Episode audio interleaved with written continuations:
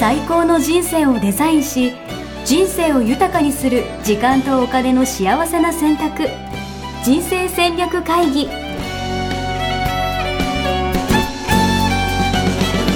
この番組は将来の仕事やお金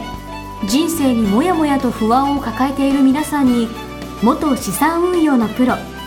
キャリアとお金の戦略を同時に考える人生デザインコンサルタントの高頃もさあやが過去5年間延べ1700人の人生を望む形で豊かにしてきたメソッドを時間とお金の選択という切り口からお伝えしてまいります皆さんおはようございますおはようございます。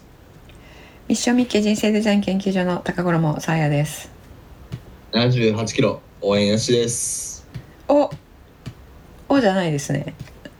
いやまあまあまあま あまあまあです。 いい感じです。うんあの増えてないということでなんか。そうでちょっと報告があってうんあの私痛風なのってポッドキャストで言いましたっけ？言ってないかもねあでも言ったそ言うった言言った言ったと思そうですよね。ん今年になってう、うん痛風の発作がうんあの最近も起こって4回起こったんですよ。ええそう。えそれでちょっといよいよだなと思って病ええ院に、病院に通い始めましたという報告。なるほどえじゃあも うなんか喫緊じゃないですかでそうだからちょっと体重ももちろんそうだしうん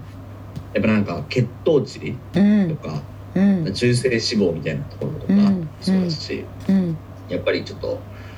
健康を大事にしていきたいなとうん改めてここで宣言させていただきます、うんね健康があれだと何もできないからねいやー本当にですよもうね健康あ大事のやっぱり食べたいものだけね食べてるとそういう形にねなってしまうのでうんうん、あの一度断食とかしたらいいんじゃないですか、いやーそうファスティングねだから多う分一ん回リセットしたいですね、うん、私はね20代の頃に、えーはい5日間ぐらいやってえそそううかそうなのでもう30年ぐらい前であんまり今みたいになんかポピュラーじゃなかったですけどうんなんか調べていたら、うんあのファスティングがいいっていう話を聞いて私当時ね、あのアトピーとかあの、はいそういったものに悩まされていたんですよね。はいはい、うん、それがきっかけでいろいろあの、えー調べたら、まあ、ネットとかないんであの調べるって言ったら前ですけど、えー体の中の毒素を排出するっていうので、えー目的はそれでやったんですがうんあのやり終わった後、うんあの全てが全く変わったんですよね。ああ、いや、めっちゃわかる。私も一回やったことあるんですよね。あ何日間かはい。あ、でも、前、三四年前ぐらいですっけど。で、やっぱなんか、その後、のなんか、満腹になる速さもそうだし、うんうんうんなんか、味わい方もそうだろううんうし、ん、そう、食べたいと思うものもそうだろうし。食べたいと思うもの変わるでしょ。はうん、それで自然に体にいいものしかなんか受け付けなくなったりしなかったい。ですか、うんうんうんうん。わ、かる。これを食べたいと思えるかみたいなね。そうそう私はねそれ以来ねラーメンとかうん。あのお肉とかがうん。あまり美味しいと思わなくなったんですよね、えうん、ーだからねやってみたらいいんじゃないかなと思ったんだけどもうやっていたとはこの二つがいやーいやでも本当にちょっとややろうかな。うん一回やるとまた見え方変わるだろうから。ええもう一回やってみたらであの当時野菜、えーピーマンとか子供みたいにピーマンとか椎茸とか人参とか嫌いだったんだけど、 はいはいはい。うん、今私の食生活を知ってる人はびっくりすると思いますが、う結構あのビーガンに近い食生活なのでうんうんもうこれもイデオロギーの問題とかじゃなくてあの自然にこうなってきたんですよねその当時から徐々に。うん。うんうん、なのでねあの長い方がいいですよねやっぱり期間が。期間が、ええうん、3そうなんだ。三日間とかじゃダメなの。日とね5日と多分違うんじゃないかなえええその時ってもうサラダとかも食べないんです。もう本当ええに酵素ドリンクとか飲むぐらいな感じ。うんもう全然何も食べないいやー2日間かうん、あアのレンジ一じゃ人なじゃな一人だと難しいので、はいそういうファスティングのホテルとかあるんですよね、うんうんうんプログラムを提供してくれているなんかありま断食道場とかありますよそうそうそうで私が行ったいんだ行ったところはあの朝えっ、とおお茶の葉っぱが30種類種類が置いてあって、はうん、それは好きなものを飲んでいいっていうへえうん、なのであのお腹空いた時はなんかそのはちょっと味があるお茶とかを飲ん で、うん、えおそっかお茶飲み放題みたいな感じあそうお茶は飲み放題だ った、うん、だけどこれなんかやっぱり辛い時があるので3日ぐらい経った時に、お腹空いて辛いっていうよりはなんかこう吐き気がしてくる、ええそうなんうだん、でねそれを通過するとなんか変わるんですってうーんで私も吐き気がすごくて気持ちが悪くなって、はいはいはなんはいかはい胃からなんか出てるのかなちょっと忘れちゃいましたけど、いへえうん、それをつねなんか半日ぐらい寝込んだんですよ、はいはいはいはいうん、で一人だとそんな状態になってまでやらないじゃない、いやわかる逆になんか体の危険がうん起きてるんじゃないかとか思っちゃいますよね、うんうんだけどそれがなんかいいらしいようーんよく説明できないけどいや、うんでなんかこういうのってちょっとこれちょっとあの全然本題に入らないでいいのかとちょっと心配しながら広広げようと思ってるんですけどはい、なんかこうやろうやろうなんかやった方がいいなと思いながらも、うんうんなんか後回しにうん、しちゃうことランキングでいうとだいぶ高い方だと思っていて、うんこういうなんかうんうんダイエットとか体質改善とか、うんうんうんでなんか俺みたいになんかその痛風になってみたいななんかその痛みを追うんい越しを上げるみたいなうんうんなんかあるあるな感じがするんですけど、うんこれはどうみんなどうしたら行動できるようになるんですかねこういうのって。あのやっぱりいつも話している欠落感と価値観の話にうんこれも集約されると思うんですけど、うんうんうんまあそれだけ価値を感じてないからやらないわけですよね。でもあの痛風とかね痛みが伴うとはいこの痛みは嫌だからっていうそういうモチベーションから思い越しが上がるわけじゃないですか。はい、うん思い越し上がります。うん、なのであの、えーベネフィットが入ってないんですよね。ベネフィット、うん、ベネフィットっていうのは健康になるそうそうベネフィット。うん、健康体でいることのベネフィットが自分の中に入っていないので、うん、あのラーメンとかお肉にの方が勝っちゃうわけですよその魅力の方あっが。ちゃう。あっちゃう。うん、もでうそのベネフ二ィ度ッとあんな痛い思いしたくないと思いながらもまたビール飲んでますからね。ト、うん、そうでしょうなのではいそのね痛みっていうのはそんなにあの強い、えーなんだろう意思につながらなくて痛みを避けたいっていうのは、なるほど。うん、それよりもそれだけじゃ弱いんだ。あそうそう痛みはその時一過性で痛みが避けられたらもう忘れちゃうんですよね。うんうんうんだけどあの、えー自分に対するベネフィットって考えたら例えばあうのん、えー痛風の状態が維持されたとして、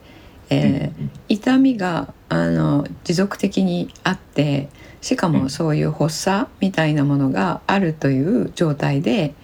うんこれから生き生きていくのと、うんうんうんうん、そういうことを一切、えー考慮せずにやりたいことをやって生きていくのと、どっちがいいですかうんっていうこと、うんうんうんうんなるほどね。うんなんかあのちょっとよく思っていたのは別になんか単好きなものを我慢して生きるぐらいだったら短命でいいやみたいなうんうんうんなんかそういうことを思ってたこともあったんですけど、うんそれだからベネフィットが入ってないってことですよね。はいはいはい。うん、自分のあの生死のことだけを思ったら別に死んでもいいやって思ってたらそうなるわけですけどうんうんうん。あのお子さんどうですかやすしが死んだらいやもうそれはもうその大号泣だと思うんですよ。でしょはそい。したらそうね。軽く死ねないですよね、軽くは死ねないまだ。うん、そして今応援フェスやってるじゃないですか、はい。えー今さまざまな人をさまざまな形で応援してると思うんですけどはいそれがあの一切なくなるわけですよね。うん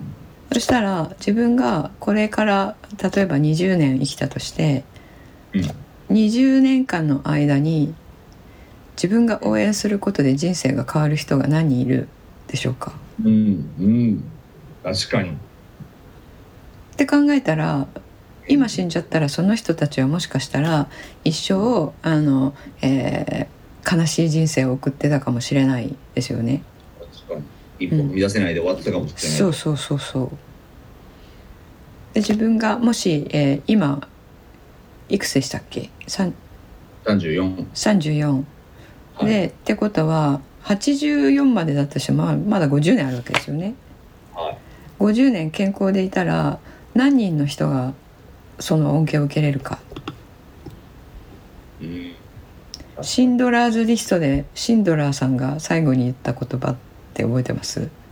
えわかんないですシンドラーズリストうん、シンドラーズリストっていう映画があるんですけど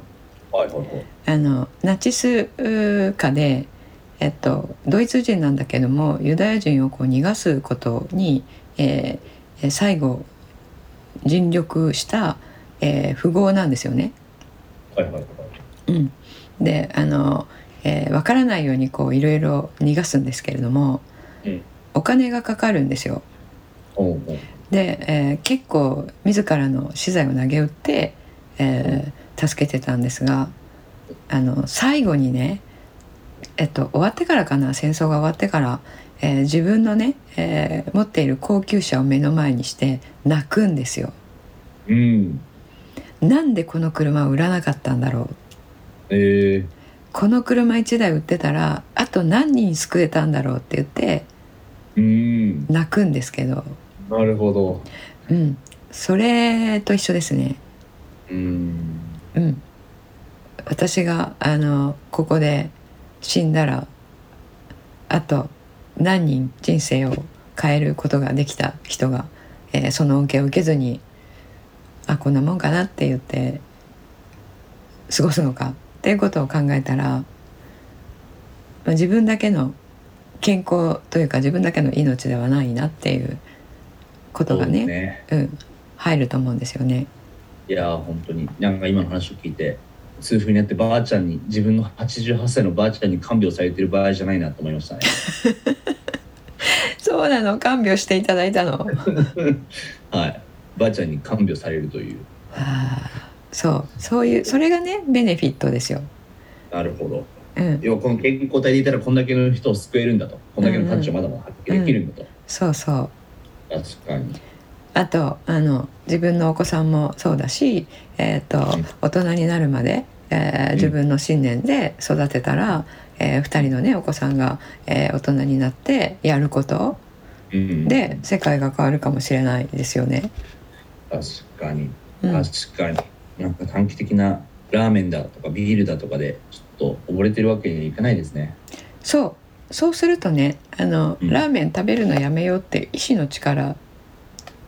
いらなくなるんですよ。なるほどラーメンがそれまでは輝く宝石のように見えていたのがただのゴムに見えるんですよね。本当これ本当そうですよ。そう ああとのあのゴム そうそうなんかこう糸の形をしたゴムにしか見えなくてで食べてもあんまり美味しくなく感じるんですよ。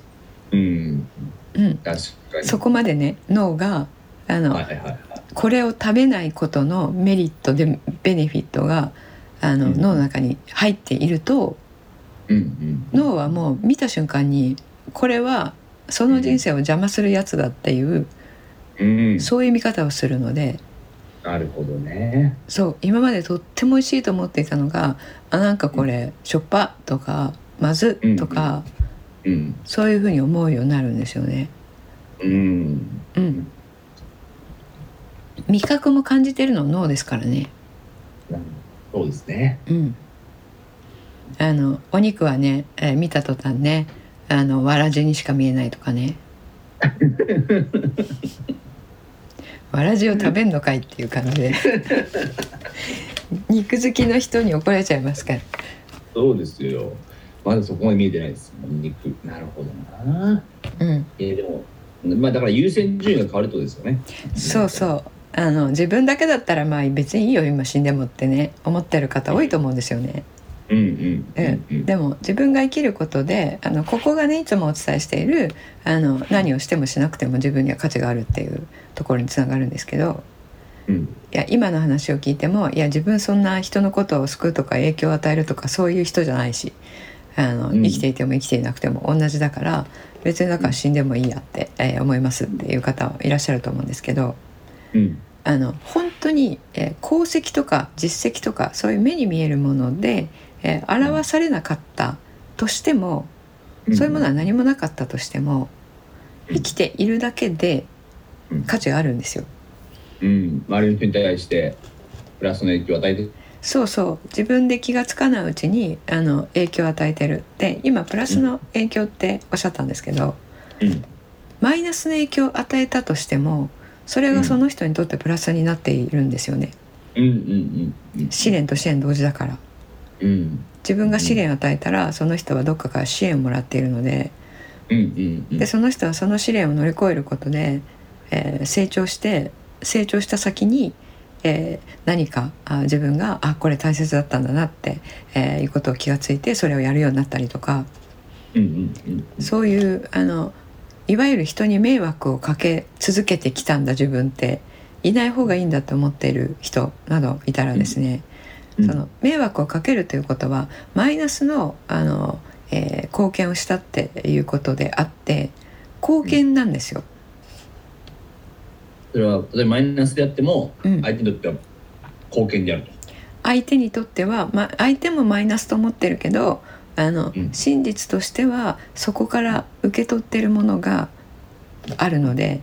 うんうんそれ本人が気づかないことも多いんですけど、うんうんうん、例えばあの詐欺にあったっていう例があるとしたらはいあの500万とか詐欺にあって吸っちゃいましたと。うんうん、でそれは試練じゃないですか。うんですけどその試練を受けた時に受け取ったものって何かって考えたら、えーほとんどの人がこれ気づいていないんですけど、えー例えばあの自分の周りの家族、えーがあの「なんてバカなことをしたの?」ってみんなに言われると思ったら、えーみんなでどうしようか考えようみたいに、えーなってくれて、えー自分はね家族なんてへえと思ってたんだけどあの家族いてくれてよかったなって、えーそこをきそこをきっかけにそれに気づいてその後結束がすごい高まったとかそういうプラスがあるんですよね。ねそうですようねん、なのでマイナスの貢献をしてる、えーマイナスの影響しか与えてないと言ってもそれ表面しか見えてないいつも伝えている、えー片側しか見えてないので、うんそのもう片側のプラスを自分は与えてるっていうことなんですよ。うんううんんプラスと自分が与えてるとそういそううふうにかん考えていいんですね考えていいんですよっていうかそれ事実なので。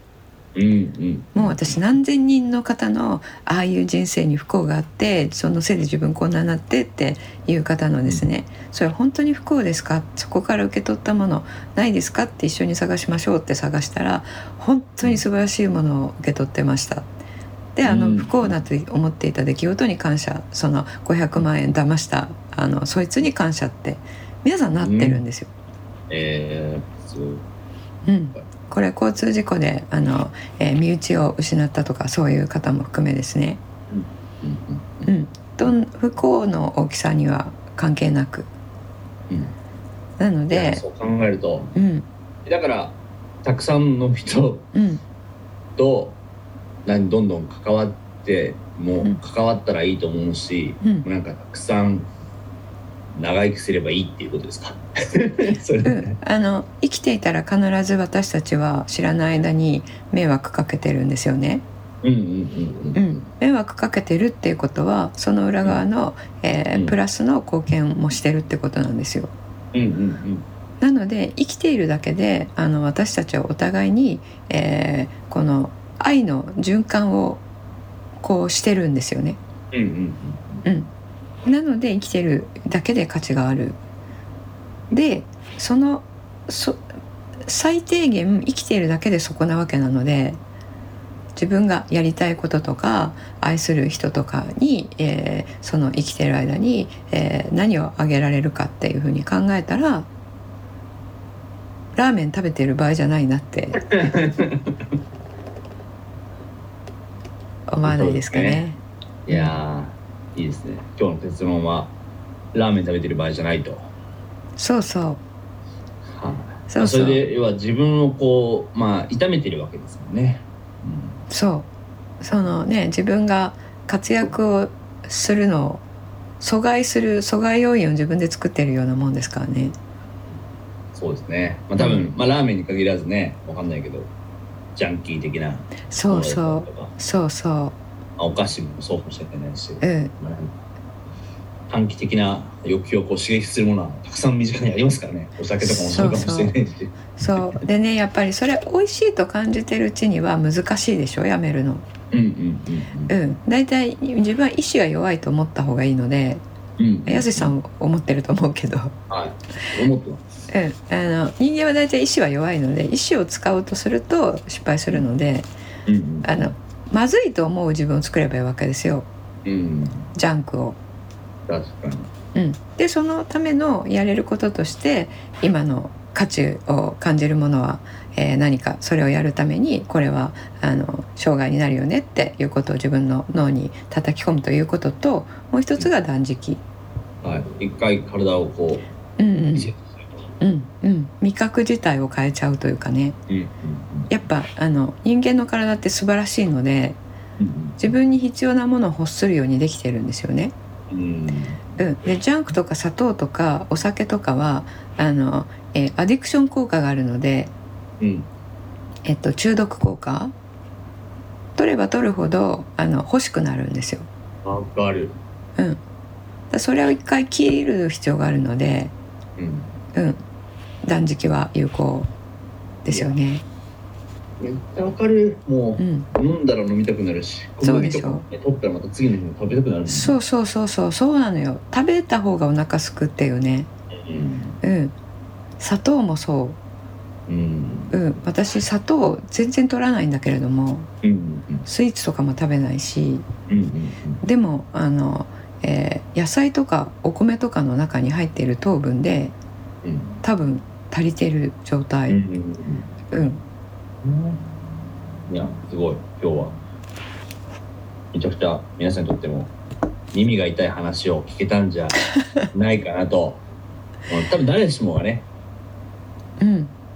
うん、悪いと思ってんだけど続けちゃうんだよねみたいな習慣ってやっぱあると思うんで、うんうんちょっとせっかくの機会なんで、うんあの見直してみていただけるといいんじゃないかなと思いました。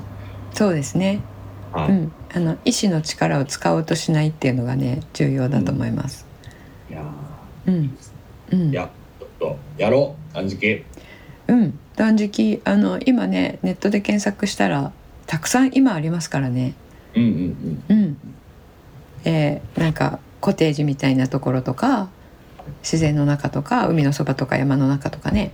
うんうんうんあとあの断食してる時って暇なのでうんあのアクティビティそいいろいろね揃えてくれたりしてるところもありますよね。ああなるほどね、うんヨガみたいなそうそうそうヨガとか瞑想とかお散歩とか、はいはいはい、うんうん、自分の体大切にしていきたいなと思いましたはいじゃあ今日はウェルビーイングということであそうういえばあの予告をしたいんですが、はいあのウェルビーイング講座を JDS で立ち上げることになりました。なんですかウェルビーイング講座っていうのあの今みたいなはい食とかあのインテーク何を取る取ったらいいのかとかあの、はいはいはいえー JDS は精神性の向上ということであの精神性のウェルビーイングを今まで、うんえー、と提供してきてるんですけども講座としうて、んあうのん体、うん体の方も、えーすごい重要だよねということで、うんうんうんえー、とまず何を取るかっていうことと、うんまず何うん何を取らないか、うんうんうんうん、であの体の機能のこうなってますよっていうものとかうんうんうんあと,、えっと動き、動きうん、体の動き、えっとまあえーうんヨガのようにヨガまではいかないんですけどもはいはいはい日常的にこういう動きをしているとこうんうなっちゃうよとかこうした方がいいよとかえー、それ先生講師はどなた外部から専門の方をお招きしてえー、はいそうなんだあとね爪の切り方とかね立ち方とか爪の切ねり方うんーすごい重要なんですって夜爪を切らないとかってやつですかそういうことじゃなくてそういうこあとそうじゃないいうことじゃなくうてん、足のね爪のなんか切り方で、えーえー重心のかかり方が変わるのかな私もまだ、えーえー聞いただけなので知らないんですけどすごい私も一緒にね受けるつもりの講座を、えー今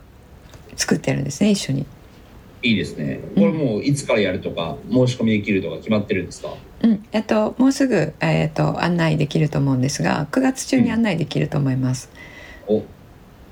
で、えー秋からね、えー開講したいなと思ってます。うんうんううんん、うんいやでも今の時代興味ある人多いんじゃないですかウェルビーイングそうそうなのよね本当まにた取るものはでい細胞できているからねはいうんまたポッドキャストでも取り上げて、はいはい私もちょっとウェルビーイングしていきたいんでウェルビーイングしていくって言葉合ってますか、あのちょっとわかんないウェルビーイングになっていきたいんで、はいうんはいあの心の幸せは、えー体あーからも作られるということでうんうんウェルビーイング今まあねホットな話題ですよねよろしくお願いしますはいということでやすしさんは喫緊にあの痛風を治してくださいはいちょっとついに通い始めたんで病院うんはい直していきたいと思いますはいはい最後何か案内とかありますかはい、ありがとうございます。えっ、と今、えー JDS 人生デザイン構築学校の、え1日入門体験、えー講座を、えーまた再開しましたので、えー9月ですね、えー9月も、えー5、6回やりますので、えーこの学校何やってるんですかっていうことをね、えー体験したい方は、えーぜひ、えー参加いただければと思います。今もまだ Zoom でやっていますので、えーご自宅にいながらね Zoom つづつないでいただいたらあの私か、えー認定講師が、えー学校でやっている3本の柱ですね、えー中庸思考ってどういうものなの、えーそれをもとに、えーミッションを仕事にするってどういうふうにやるの、えーそして資産形成ポートフォリオマネジメントって、えーどうやるのっていうことを、えーからくりと、まあ、その根拠みたいなものを、えー科学的な根拠をもとに、えーセミナー組み立てていますので、えーこの1日だけでもですね、えーたくさんのインスピレーションを持って帰っていただけてるうーと思いますので、えーぜひあのここからね、えー来年2023年から、えー自分の人生、えーまあ、真剣にちょっとやっていきたいよという方は、えーぜひ、えーご参加いただければと思います。いいですね。なんか JDS に興味ある人はもちろんなんですけど、興味ない人もぜひ一回う受けてみるといいんじゃないかなと思いますんで、体系的にね、知識学べるいい機会だと思いますんで、うんぜひそうですね聞いていただければと思います。はい。ありがとうございます。えーそして、あの、えー経済と金融の、えー関係の、えー情報発信をちょっと始めました。お、え今のところクラブハウスなんですけれども、うんえー、と朝あー月水金で、えー7時半から、えーえ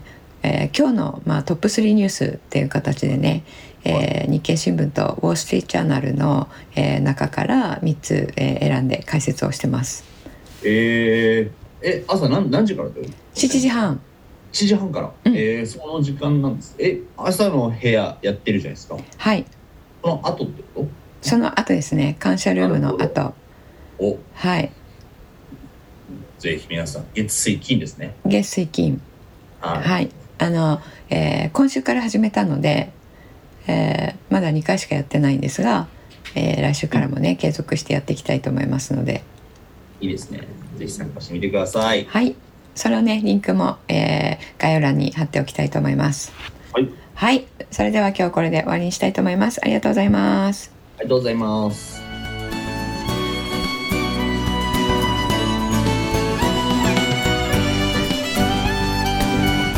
人生デザイン構築学校では通年募集を開始しました1日入門講座説明会こちらにご参加いただくと、えー学校でどのような授業を受けることができるのか体験をすることができますそしてカリキュラムはどのようなものなのか、えー中に入っている方はどのような人がいるのか、えーさらに卒業後の人生はどのような人生が待っているのかそういったことを体験学習そして説明を聞いていただくことができます毎月2回ないし3回開催しますので、えーこれまで半年または1年待っていただいていた方もぜひ直近の入門講座説明会にご参加いただければと思います、えー特典もご用意しています、えーこちらで皆さんとえーお会いできることをえー楽しみにしております